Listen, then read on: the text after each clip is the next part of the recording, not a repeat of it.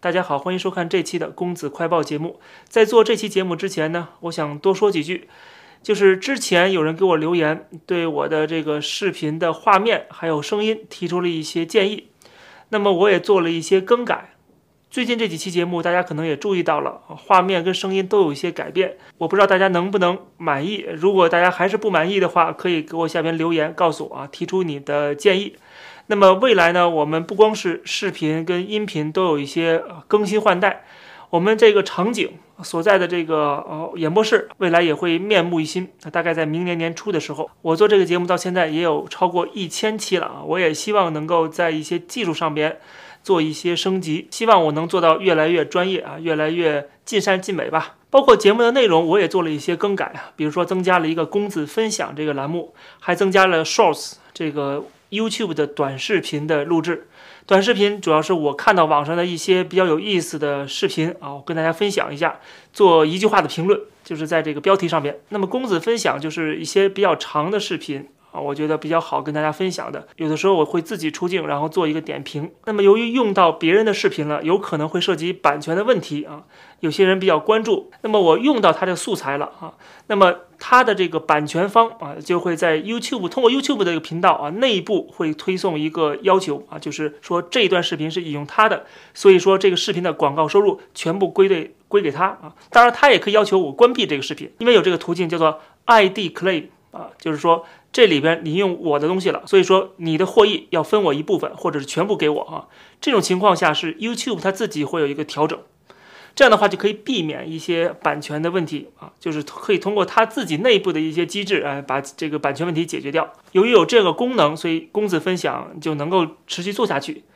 不会涉及版权的侵权问题啊。所以说，我想在这里解释一下。比如说之前我用的玻璃心的 MV，那个视频虽然有我的点评，但是视频的广告收入直接去到那个黄明志那边了啊，所以说大家不用担心这一点。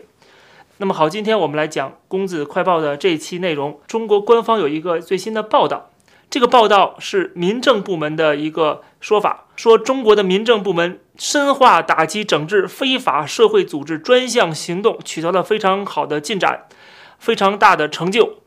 他处置了非法社会组织三千三百多家，这是中国的民政部在十一月五号做的一个新闻发布会上讲的内容。我们不排除这里面确实有大量的非法的，比如诈骗组织啊啊犯罪团伙啊，但是问题是还有大量的民间组织、社会团体被认为是非法组织，然后被取缔了，然后相关人士还被抓了，因为是不是合法的？完全是由政府来决定的。政府觉得你是合法的，你就是合法的。如果你本身是合法的，或者是对这个社会有益的，对人们的生活是有帮助的，这样的一些慈善组织、呃社会团体、公益组织，他们如果认为你的这种做法挑战了共产党的权威，然后赋予了人民一些权利啊，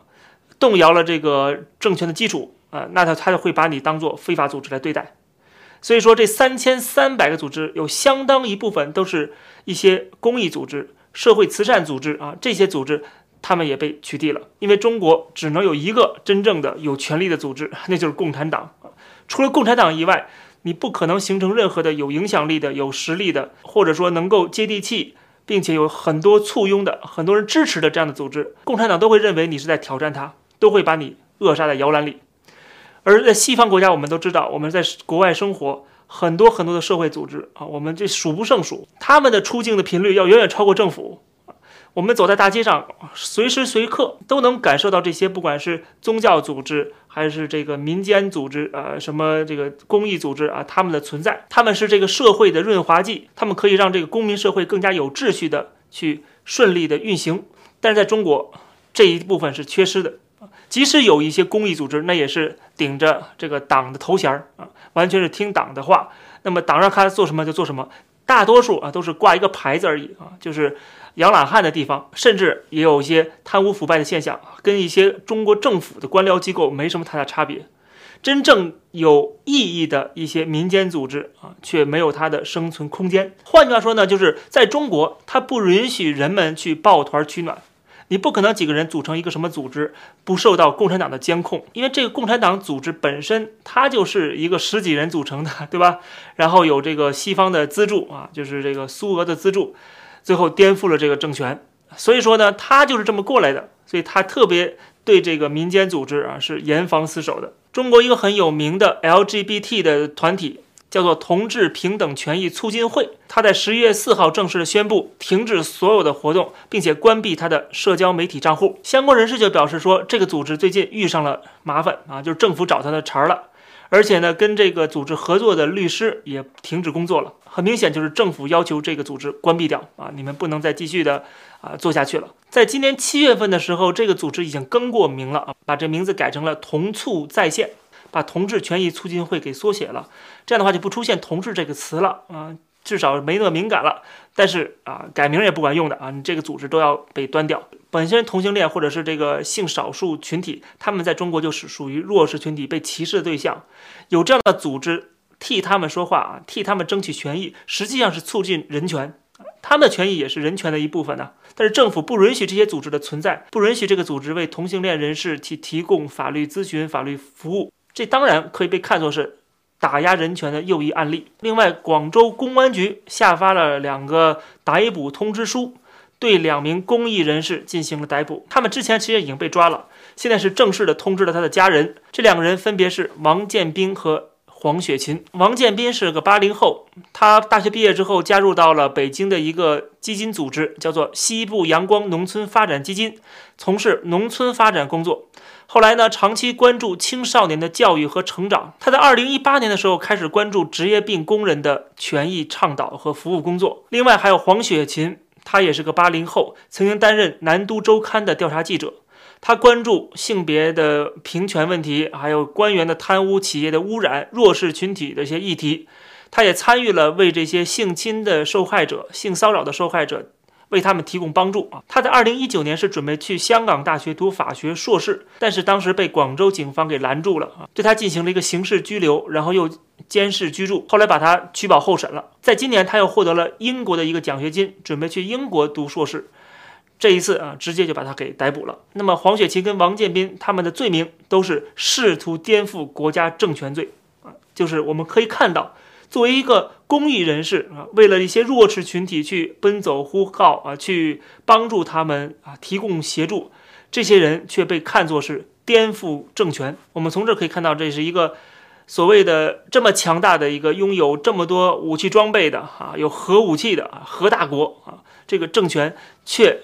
这么害怕啊人们的这个法律意识的这个兴起，或者是害怕人们去互相协助，他们自己心里都清楚。他们这个体制是压迫人民的体制，是专制体制。当人们去为自己的权益去发声的时候，当他们去抱团取暖的时候，那么这个共产党就被挑战了啊！他是不能被任何人挑战的，他只能欺压你们，你们不能反抗。谁要帮助弱势群体去反抗啊，去走法律途径啊，去明告官，或者是让政府没面子啊，那你就是试图颠覆国家政权，你就是对这个国家安全产生了威胁。就这么一个最基本的人权都得不到保障的啊，这么脆弱的一个所谓的超级大国啊，我真的觉得你们好意思讲什么民族复兴吗？你连一个现代文明国家都算不上啊，一个呃民主自由的啊有普世价值的国家，尊重人民权益的权利的国家都不算。我们还看到另外一条消息也值得一提，就是中国的北京有一个棉纺织公司，它有一个品牌叫做无印良品。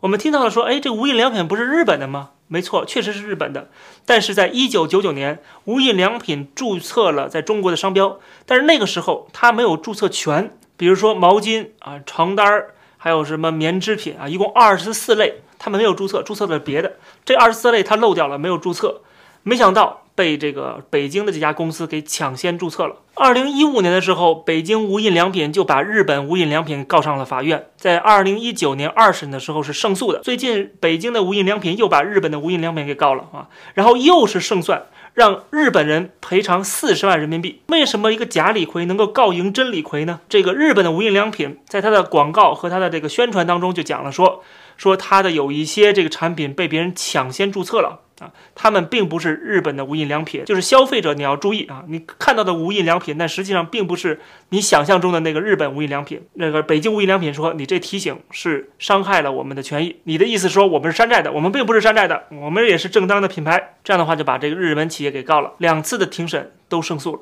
看到这条消息，其实在中国大陆的很多网民都已经非常的不满了，觉得这是一个非常丢人的事情。明明这个品牌是人家的品牌，你 copy 了人家的名字啊，copy 了人家的商标，但是由于你是在政府这注册的时候啊，某些品类你提前注册了，你还是一个抄袭者呀。但是没想到抄袭者却把这个原版给告赢了啊。这就是中国的法律啊，就这么荒谬。所以，我们看到这些事件一个一个的啊，就不管是什么啊，抓捕这个公益人士，打压民间的机构、民间的团体，或者是什么山寨货，居然告赢了这个日本原版啊，这些事情其实都反映出就是中国的国情。我们多看的这些事件，多了解这些新闻，就对这个国家、对这个社会、对这个政权、对这个体制的运作有个很清晰的了解啊，就不会蠢到。说这个时候啊，明明在国外有很好的工作，要放弃啊，要回国打拼，这种很蠢的行为啊，这种